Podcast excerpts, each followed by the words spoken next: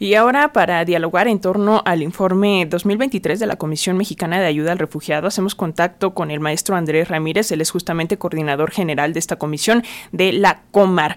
Muy buenos días, maestro, ¿cómo estás? Feliz año.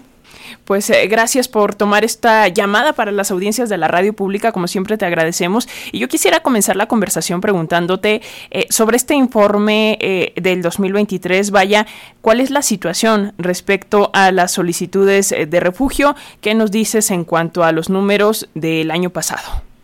Bueno, mira, tengo que decirte que nunca en la historia habíamos registrado esa cantidad tan grande de personas que acudían a la Comar para solicitar la condición de refugiado. La marca la establecimos en el año 2021 con cerca de 130 mil solicitantes y este año que acaba de terminar tuvimos 140 mil 982, o sea, superó eh, con casi 9% el número que hemos tenido en el año del 2021.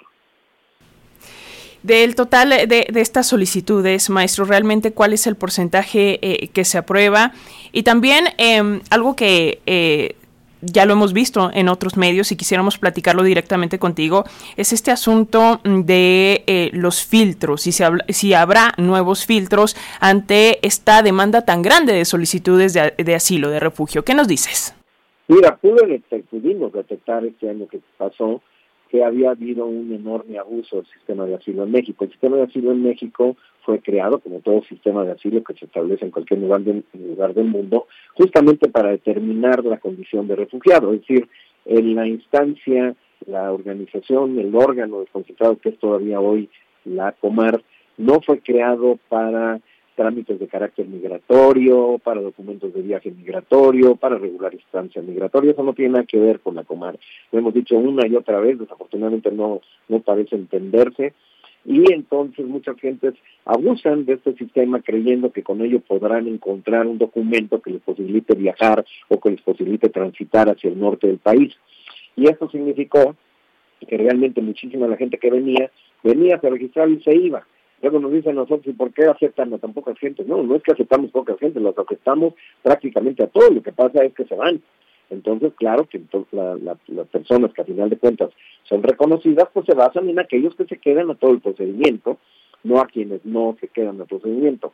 Y esto significaba una distracción tremenda de recursos humanos en detrimento de las personas que genuinamente vienen a nuestro país a solicitar la condición de refugiado por las razones diversas establecidas claramente en los instrumentos jurídicos internacionales y en la propia ley mexicana. Y entonces eh, buscamos formas a través de las cuales podríamos reducir ese abuso y para ello hubo una reunión muy importante el 13 de octubre del año pasado, justamente en Tapachula, encabezada por la secretaria Luisa María Alcalde y la canciller eh, este, Bárcena, Alicia Bárcena, y allí llegamos a acordar que era muy importante salvaguardar el sistema de asilo en México. El sistema de asilo es muy preciado en México.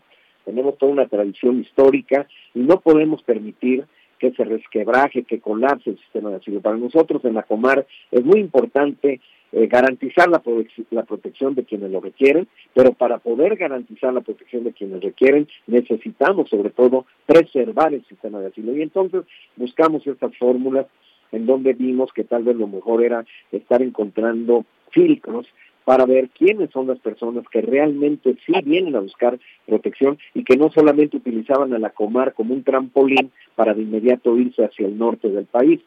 Y esto pues está rindiendo frutos. El número que tuvimos de solicitantes a lo largo del año 2023 fue enorme. Como te digo, se estableció una nueva marca, 140.982 personas. Nunca antes habíamos tenido número similar, pero eh, afortunadamente, después de esta reunión y con esta nueva estrategia, empezaron a bajar los números ya en noviembre y en diciembre. Nosotros creíamos que al ritmo que íbamos a lo largo de los primeros 10 meses del año, íbamos a rebasar los 150 mil solicitantes. Gracias a esta estrategia pudimos reducirlo y quedamos cerca de 141 mil. Pensamos que esta estrategia nos puede servir para continuar reduciendo los números y que no esté tanta gente pues utilizando el sistema de asilo de manera abusiva en detrimento de quienes realmente buscan protección internacional en nuestro país. Hay muchos que vienen a la Comar que sí necesitan protección internacional, ahí tengo que ser muy claro, pero que no quieren la protección internacional en México, sino que quieren esa protección en los Estados Unidos. Pero erróneamente han utilizado a la Comar con el objeto de solicitar el asilo en México y luego irse a los Estados Unidos.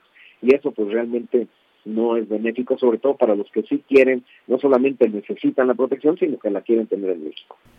Eh, eh, qué bueno que tocas este punto porque sí hay que dejar en claro que una cosa es el Instituto eh, de Migración, otra cosa es la Comisión Mexicana de Ayuda a Refugiados, aunque en efecto hay muchos migrantes que llegan a México pues motivados para, para buscar un refugio dadas las condiciones en sus países de origen. Pero en ese sentido, para dejarlo muy en claro, maestro, ¿qué tipo de situaciones podrían considerarse como motivos para que entonces sí se les otorgue el refugio, concretamente?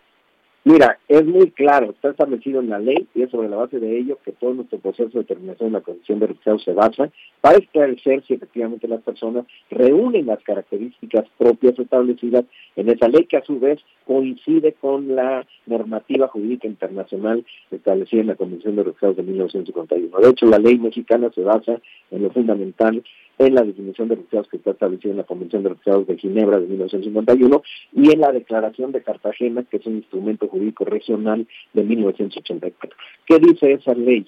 ¿Qué establece esa definición en su artículo 13, tanto en su fracción primera como segunda? Establece que es refugiado aquella persona que por motivos fundados de persecución, sea por razones de raza, género, eh, por nacionalidad, por el tema de opinión política, religión pertenencia a un grupo social, se ve obligado a atravesar una frontera, a abandonar su país y a, atravesar una frontera internacional. Y también establece esa definición, ya en su fracción segunda del artículo 13, establece que también eh, puede ser una persona que por razones de violencia generalizada en su país o por razones de, este, de violación sistemática de derechos humanos o graves disturbios del orden público, se vio obligada a abandonar su país. Eso establece la ley en México en su definición. Entonces, las personas que reúnen esas características seguramente van a ser reconocidas como refugiadas. Y hay muchas personas, como te digo, que sí reúnen esos, esas características, pero que no quieren ser refugiados en México, eso también es una es válido, pues la persona quiere ser refugiada en los Estados Unidos, no en México. Pero en vez de irse directo a Estados Unidos, buscan solicitar la condición de refugiado en México y después abandonan el procedimiento porque lo que quieren es irse a Estados Unidos. Eh, realmente el grupo que a nosotros nos correspondería atender de manera más eh, correcta sería los que quieren el refugio en México, para eso está la Comar. Eh, tenemos tres categorías de personas que pasan por la Comar, personas que no, no califican, pero que pasan a la Comar, personas que sí calificarían, pero que no quieren el refugio en México, y personas que sí califican, sí quieren el refugio en México y son ellos en las que nos queremos concentrar. Ahora, claramente nosotros, no obstante, atendemos a todos los que haya que atender y bueno, en la medida en que nosotros vamos eh, creando estos filtros, vamos cuando menos a reducir la proporción de aquellos que estaban abusando del sistema de asilo para limitarnos fundamentalmente en aquellos genuinos refugiados, quienes sí buscan protección internacional en nuestro país.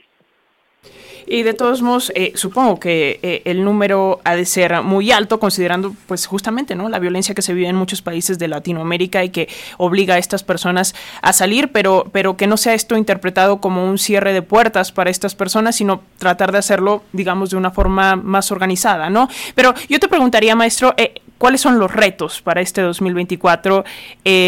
porque bueno, hay videos en redes sociales en, los que vemos que el personal, eh, eh, digamos, a vista pudieran ser no suficiente para atender a las miles de personas que justamente están llegando. ¿Cuáles son los retos en ese sentido? Bueno, mira, en primer lugar, si efectivamente se logra eh, avanzar en esta estrategia y que entonces los números no son tan grandes, yo creo que vamos a estar mucho mejores condiciones de tener una mejor atención a las personas. El reto, por tanto, si, si esa situación se da de forma exitosa, es básicamente tratar de centrarnos en mejorar todavía más nuestro sistema de asilo, en ser más eficientes en nuestra productividad, en nuestro número de personas que logramos reconocer en los plazos fijados por la ley. Todo eso consideramos que sería muy importante aprovechar si efectivamente los números bajan. Si los números siguen subiendo, pues lógicamente no hay eh, capacidad operativa que resista ante una situación de ese tipo. El gran reto es concentrarnos en las personas que buscan protección internacional en nuestro país para atenderlas de la mejor manera, porque para eso está la Comar diseñada y con todo nuestro profesionalismo y toda nuestra convicción continuaremos trabajando de la mejor manera. Nosotros teníamos cuatro oficinas cuando llegamos, ahora ya somos once, pensamos abrir eh, pues, probablemente hasta dos más, o sea, más del triple de las oficinas que tuvimos cuando nosotros llegamos acá y con ello estamos también en mejores condiciones de atender a las personas en varios puntos del país. Pues ahí está, de esto seguiremos eh, muy pendientes. Eh, maestro Andrés Ramírez, coordinador general de la Comisión Mexicana de Ayuda al Refugiado, gracias por estos minutos para las audiencias de Pulso de Radio Educación y pues nos escuchamos muy pronto. Bueno, muchas gracias a ti, que saludos a ti y a tu audiencia. Feliz año.